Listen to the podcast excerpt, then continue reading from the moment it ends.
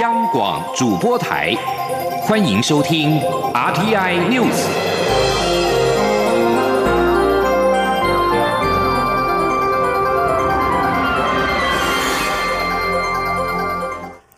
各位好，我是李自立，欢迎收听这一节央广主播台提供给您的 RTI News。武汉肺炎 COVID-19 疫情。全球延烧，中央流行疫情指挥中心今天再度扩大旅游疫情警示范围，将包括日本、新加坡、菲律宾、泰国跟马来西亚等十九个亚洲国家，以及美国的华盛顿州、纽约州跟加利福尼亚州都升至第三级警告。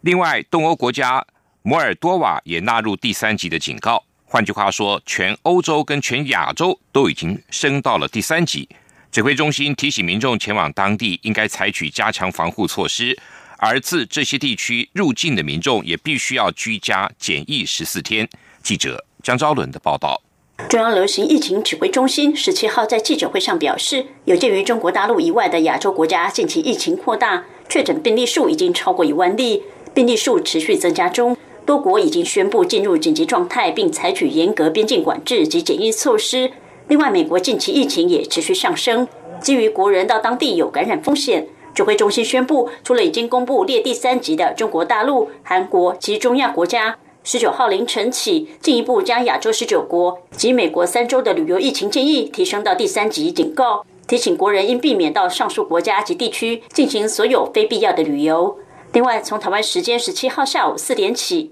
从新增管制国家地区已经登机者，加强自主健康管理十四天；尚未登机者入境后需居家检疫十四天。新增加第三级警告区域的亚洲国家包括日本、新加坡、北韩、泰国、马来西亚、菲律宾、印尼、文莱、越南、辽国、柬埔寨、缅甸、东帝汶、孟加拉、不丹、尼泊尔、斯里兰卡、印度及马尔蒂夫。美国三州则是华盛顿州、纽约州及加利福尼亚州。原本疏漏东欧国家摩尔多瓦也一并升至第三级。指挥中心指挥官陈时中表示，疫情已经是全球大流行，针对疫情高的国家或是疫情不透明的国家区域，都会纳入边境管制范围。陈时中说。对有些疫情，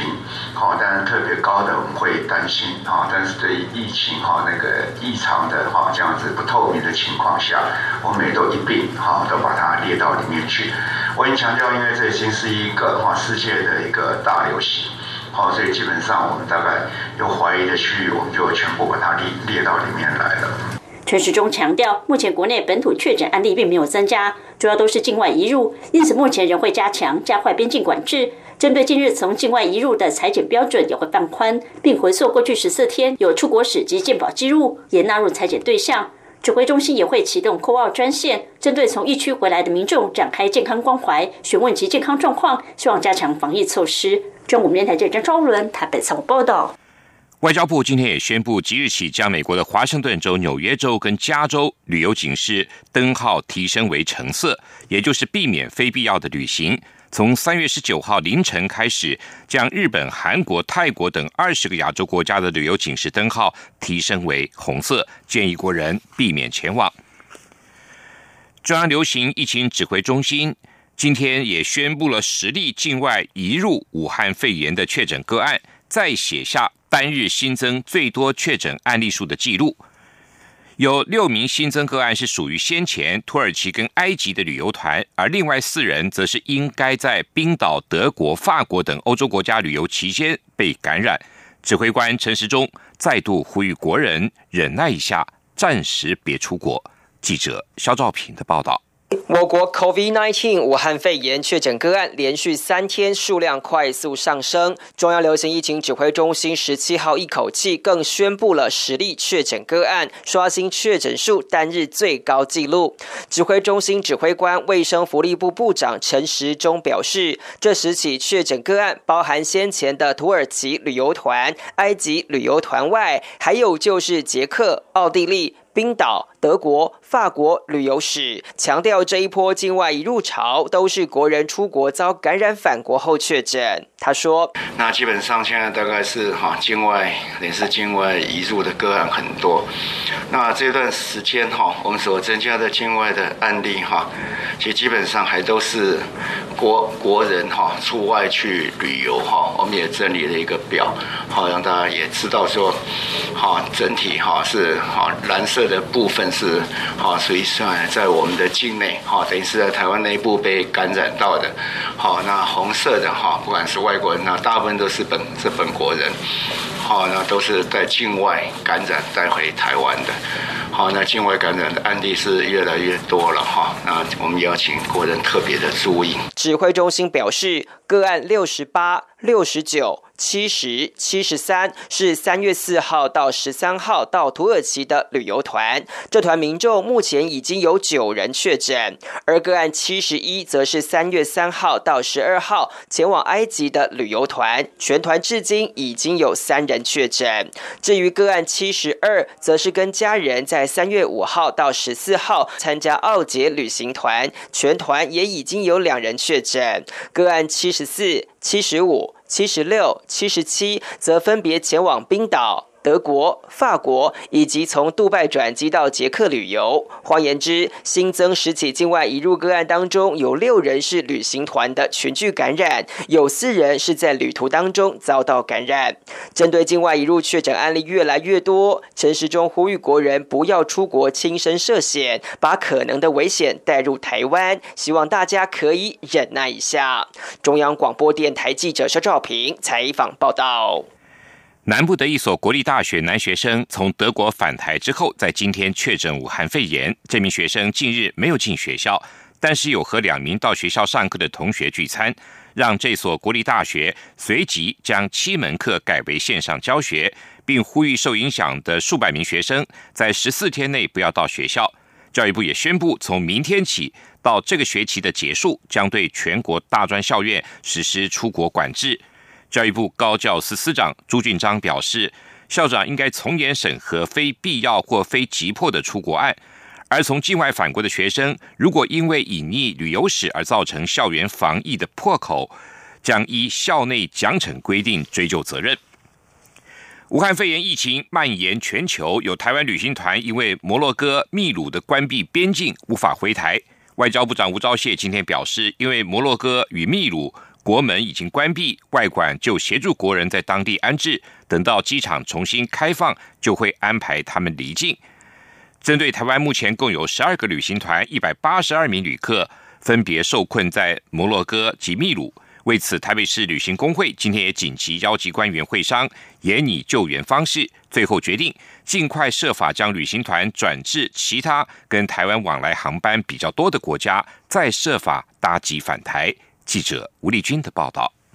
武汉肺炎疫情烧不完，摩洛哥十五号紧急关闭机场，暂停所有国际航班出入境。秘鲁总统也在同一天关闭边境，并宣布全国进入戒严状态，导致台湾现在共有六家业者带领的八团一百零三名旅客滞留在摩洛哥，另外还有三家业者带领的四团七十九名旅客受困秘鲁。为此，台北市旅行工会十七号下午。紧急邀集相关业者和外交部及交通部观光局会商，研拟如何援救受困的旅客安全返回国门。会后，台北市旅行工会理事长吴志健表示，在外交部及观光局的建议下，大家决定尽快设法将旅行团转至其他尚未封锁边境的国家，再设法搭机回台。吴志健说：“在摩洛哥部分，我们。”希望先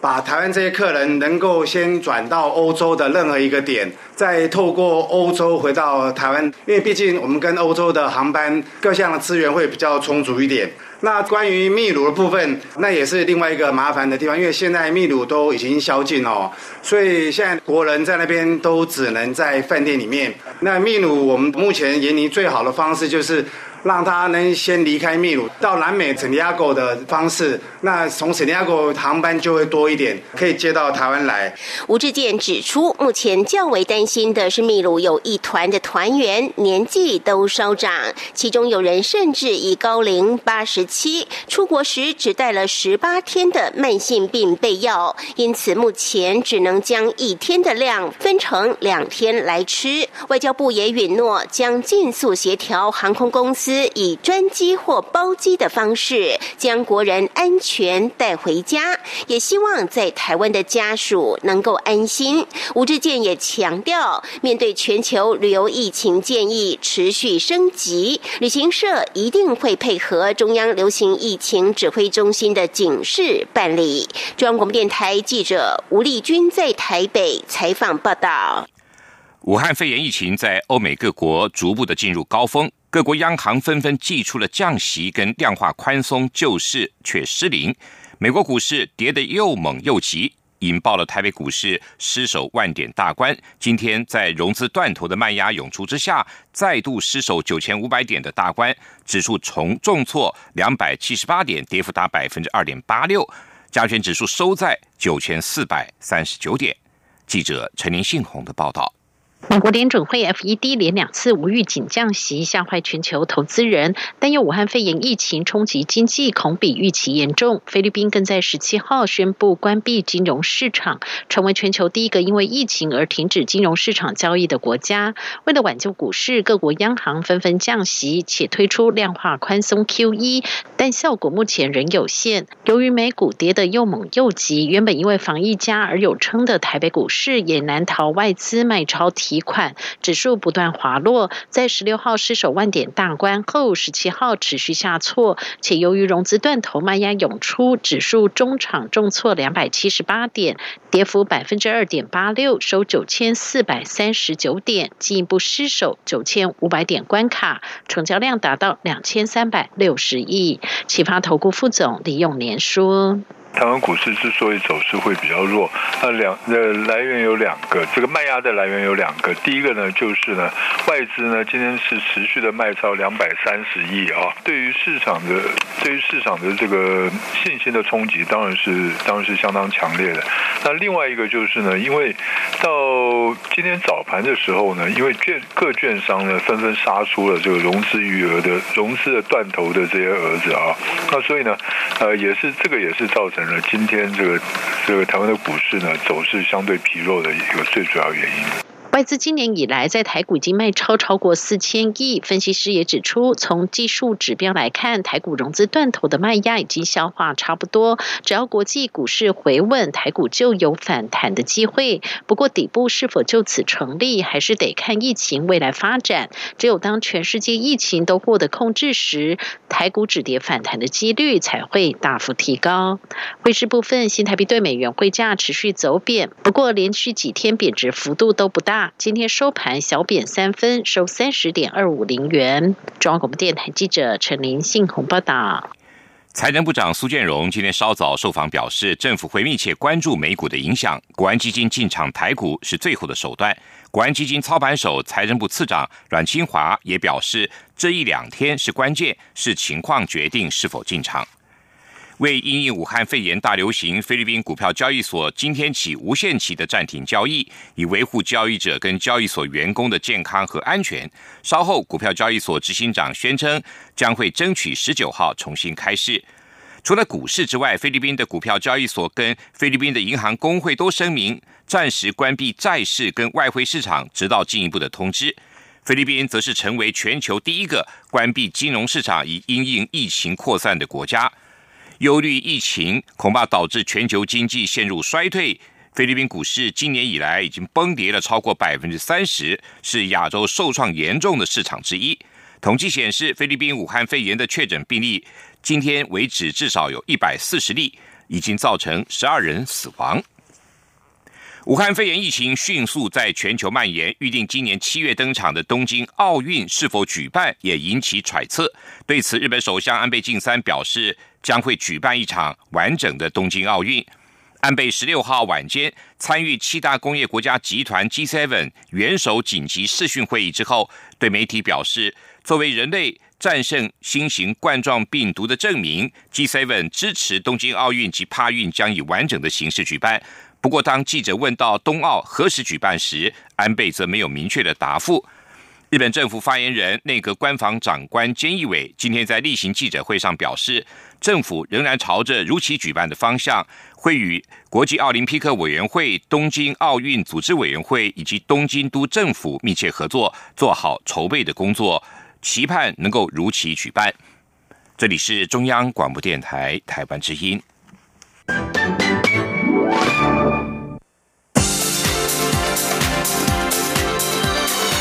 这里是中央广播电台台湾之音，欢迎继续收听新闻。欢迎继续收听新闻。武汉肺炎疫情持续延烧，中央流行疫情指挥中心宣布禁止高中职以下师生出国禁令。遭质疑，恐怕抵触宪法。对此，无党籍立委林长佐今天也建请蔡英文总统考虑发布紧急命令，禁止国人到疫区旅游，让指挥中心充分获得授权进行防疫。不过，时代力量跟民众党还有国民党团则认为，目前防疫或许还没有到发布紧急命令，但是可以考虑修法解决适法性的问题。对此，总统府发言人张敦涵今天表示。截至目前，包括国民入出境相关的限制在内的防疫措施，包括特别条例、传染病的防治法等，都有适用法律基础跟授权，足以应应当前防疫上的必要。暂时没有总统颁布紧急命令的需求。另外，行政院长苏贞昌今天也在立法院答询时表示，根据宪法第二十三条规定，要限制人民的权利，必须经由法律。而立法院通过的《传染病防治法》特别条例就是法源，让指挥中心为控制疫情得为必要的处置，一切都合宪合法。COVID-19 武汉肺炎疫情延烧，中央流行疫情指挥中心日前宣布，打算对明知故犯出国者开罚，并公布姓名。对此，指挥官陈时中今天表示，考量防疫的能量，这是不得不的措施。但是最后开罚以及是否公布姓名，都会根据实际的情况审慎决定。记者肖兆平的报道。COVID-19 武汉肺炎在全球造成大流行。为了防堵第二波病毒回扫台湾，中央流行疫情指挥中心除了提升各国的旅游疫情建议等级外，对内也透过法制强化对刻意前往高风险国家旅游国人的出国管制。指挥中心指挥官、卫生福利部部长陈时中十七号表示，台湾目前能在同一时间的最大收容量能已经有超过两万个隔离病床。因此，还不需要像其他国家那样建制隔离医院。不过，重点还是要有预防措施，要控制境外移入疫情，不要随之扩大。所以，指挥中心相继把欧亚两大洲的旅游疫情建议等级提升为第三级警告，并对明知故犯而前往第三级警告国家者，寄出返国后将不可领取居家检疫补偿，还要加征必要费用。如果确诊，还要公布姓名等。措施相关适法性引发关注。陈时中则强调，一切都有法源依据，也说是否公布姓名会审慎评估。他说：“好，不列入防疫补偿，但是用传染病防治法哈第五十八八条，好，哎，征收费用好加征其费用用第五十八八条，那防疫补偿应该是用第八条嘛。”好，那呃第三条了，防疫补偿是用第三条给，那至于公布姓姓名，好，那在于违反规定的公布姓名，我们是用这个特别条例的第八条。那如果是用明知故犯的公布姓名，那是用我们的呃特别条例的第七条。好，但是我们所有运用这第七条的部分，我们都会非常的谨慎。好，那在实施的时候，尤其在公布其姓姓名这一方面，好，我们会衡量整个对于防疫的必要性。陈时中解释，相关规定其实是防疫期间不得不的手段。他特别以一口气新增十例的情况为例，指目前防疫单位还有能力追踪疫调，但如果一次是新增一百例，就完全超出防疫能力。所以希望透过政策，避免让明知故犯的民众成为防疫破口。他说：“哦，这样的情。”情况会可能因为自己的一个好在明知故犯的行为，好，然后最后结果好让我们整个的一个防疫的体系好有了一个破口，好，而且也会负担过重。好，那第三个，在这样的一个特别的情况下，我们也是不得不为的一个手段。由于新北市有里长在疫情紧绷阶段率团前往欧洲旅游，成为众矢之的，外界关注这名里长是否可能成为明知故犯处罚的第一例。对此，陈时中表示，该团是在政策宣布前就已经出国，所以不会开罚。中央广播电台记者肖兆平采访报道。拉丁美洲跟加勒比海地区的武汉肺炎的疫情也在扩大。我九个友邦已经有瓜地马拉、洪都拉斯、巴拉圭、圣露西亚、圣文森跟格瑞纳丁等五国出现确诊病例。外交部今天表示，友邦向我提出了防疫协助，但是由于防疫物资暂时无法出口，因此驻管会先就地取得提供。另外，就是在现行合作计划之下，持续的分享台湾防疫经验。记者王兆坤的报道。外交部拉美司司长于大雷表示，我方目前是透过与友邦合作的卫生计划，在当地国举行一系列讲习，分享台湾的防疫经验，另再透过友邦在台受训的医护人员，将这里的实际经验传输回国，提供参考。后续也愿意直接由我医疗人员透过视讯方式说明防疫作为。至于防疫物资，于大雷指出，限于现行相关规定。因此，会由各驻外使馆在当地协助处理。他说：“防疫物资现在无法，暂时无法这个出口啊，但我们就地，我们相关管处在可能的范围之内，也会协助他们帮忙这个就地取得呃这一些这个防防疫的措施，还有我们的呃侨界哈也很慷慨的解囊，在在就地呢，呃也是在在提供一些协助。此外。”有关海地媒体指称我驻海地大使刘邦志与该国政府发生争执相关报道，于大雷指出，两国确实正在沟通一些事情，但他要强调，此事没有影响到我与海地的邦谊，正在沟通的事情也绝非所谓的金元事项。台湾目前与海地有多项合作计划正在进行，若先了解这是一篇源自于海地媒体的报道。应该会比较清楚，为什么双方还在沟通的事情，会在过程中出现这样的单方说法。据指出，我方认为刘邦志只是基于职责与对方交换意见，相关作为是在捍卫我国立场。目前可以确定的是，两国邦交没有出现问题，我驻管人员也仍可持续与海方高层沟通互动。另外，此事攸关两国交涉与国家利益，相关表述。都应特别谨慎。中央广播电台记者王兆坤台北采访报道。中央流行疫情指挥中心扩大将亚洲十九个国家的旅游疫情建议等级提升到第三级警告。由于当中包括了印尼、越南等主要移工的来源国，劳动部今天表示将推出强化防疫措施。如果在台移工的年期限在疫情期间到期，可由雇主。为移工向劳动部申请延长每次三个月，并视疫情状况做调整。记者江昭伦的报道：印尼、菲律宾、泰国、越南等移工来源国十九号起，COVID-19 武汉肺炎疫情建议等级升至第三级，且从十七号下午四点起，尚未登记者依规定都必须居家检疫十四天，不得外出工作。因应指挥中心扩大边境管制范围，劳动部为减少人员跨境流动，即日起推出鼓励移工期满续聘、国内承接、暂不返国防疫措施。若在台移工疫情期间年限正好期满，则会弹性延长其工作期限。劳动部次长林三桂说：“移工在台湾呢，产业外劳呢，最长期限十二年；呃，在家庭看护工呢是十四年。如果在这段疫情期间呢，已经年限到期了。”我们会特别再延长三个月，那在视情况再做调整。另外呢，对于已经取得了这个引进移工的这个校期的雇主呢，啊，我们也会来延长这个校期，保留雇主，不会说因为这个疫情的时间呢，而丧失了雇主原来这个申请的移工。若是移工在疫情期间因为取消返国造成的机票损失。劳动部将由雇主提拨的就业安定基金予以补偿。若移工坚持返国，疫情期间则不会允许返台。此外，劳动部也加强移工防疫。原本移工入境时在机场的生活管理讲习将改为线上讲习，并提供尚未取得居留证的入境移工口罩使用。劳动部也将强制移工入境必须经由桃园机场及高雄机场入境，由劳动部同仁接机引导。雇主或委任中介公司则必须提出入境居家检疫书，便于一旦有疫情发生有力追踪。李三贵说：“雇主呢，必须必须。”从明天开始呢，就要提供居家检疫的计划书。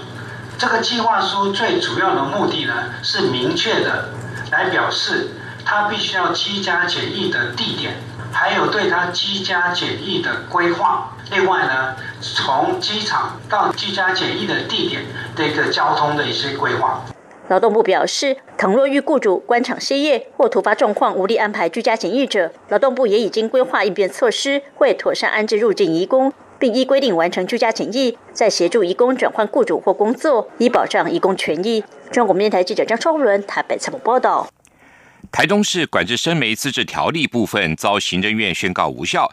引发中央跟地方角力。行政院长苏贞昌今天强调，行政院依法行政，法理情都非常坚守，没有任何政治考量，只有为环境更好的考量。记者郑林的报道。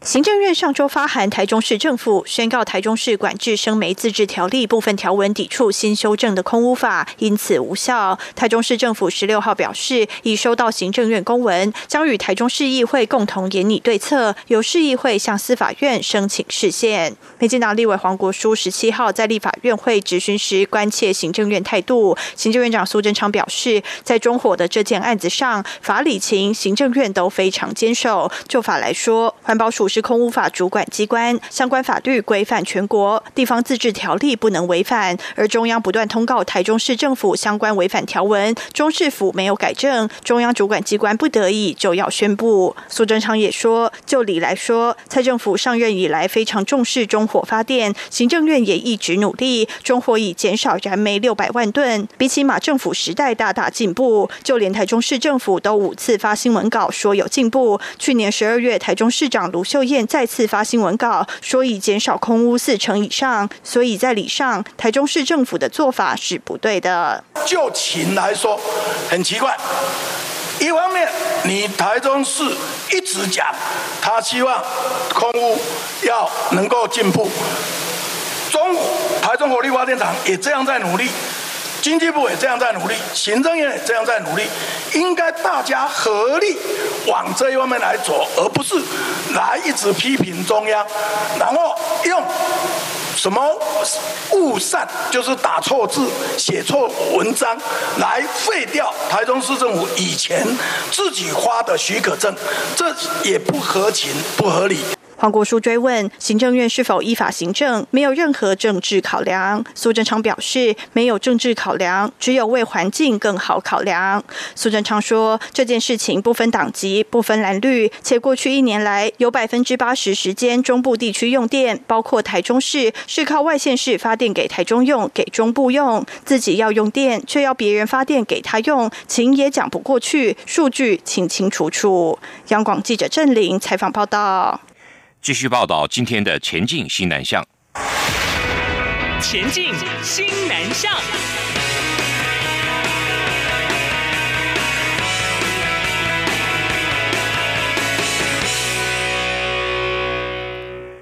中华电信总经理郭水义表示，中华电信发挥五 G，结合了 AI、OT，也就是人工智慧物联网，将产品变成解决方案，结合合作伙伴成为产业链。更要复制在台湾的成功经验，抢进泰国、越南、印尼等西南向的国际市场。郭水义表示，今年是五 G 和人工智慧物联网的关键年，也是中华电信转型的关键年。创新第一、技术第一跟人才第一，是中华电信黄金三律，要靠团队的合作抢市场。中华电信现在以客户为中心，以服务为导向，组成了虚拟跟弹性的主题战队。因应西南向的发展，台北富邦银行也展开了储备干部的招募计划，以及国内外大学或研究所毕业的优秀学子，不限科系都可以报名参加。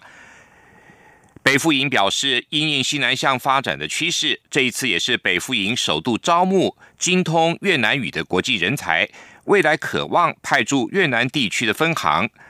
对于就读东南亚语系或者越南的留学生而言，是另外一个一展长才的好机会。以成为亚洲一流金融机构为愿景。北富银拥有串联包括台湾、越南、新加坡以及印尼等跨国金融服务的网络，让年轻人站上国际舞台，一展抱负。以上这一节 RTI News 由李自力编辑播报，谢谢收听。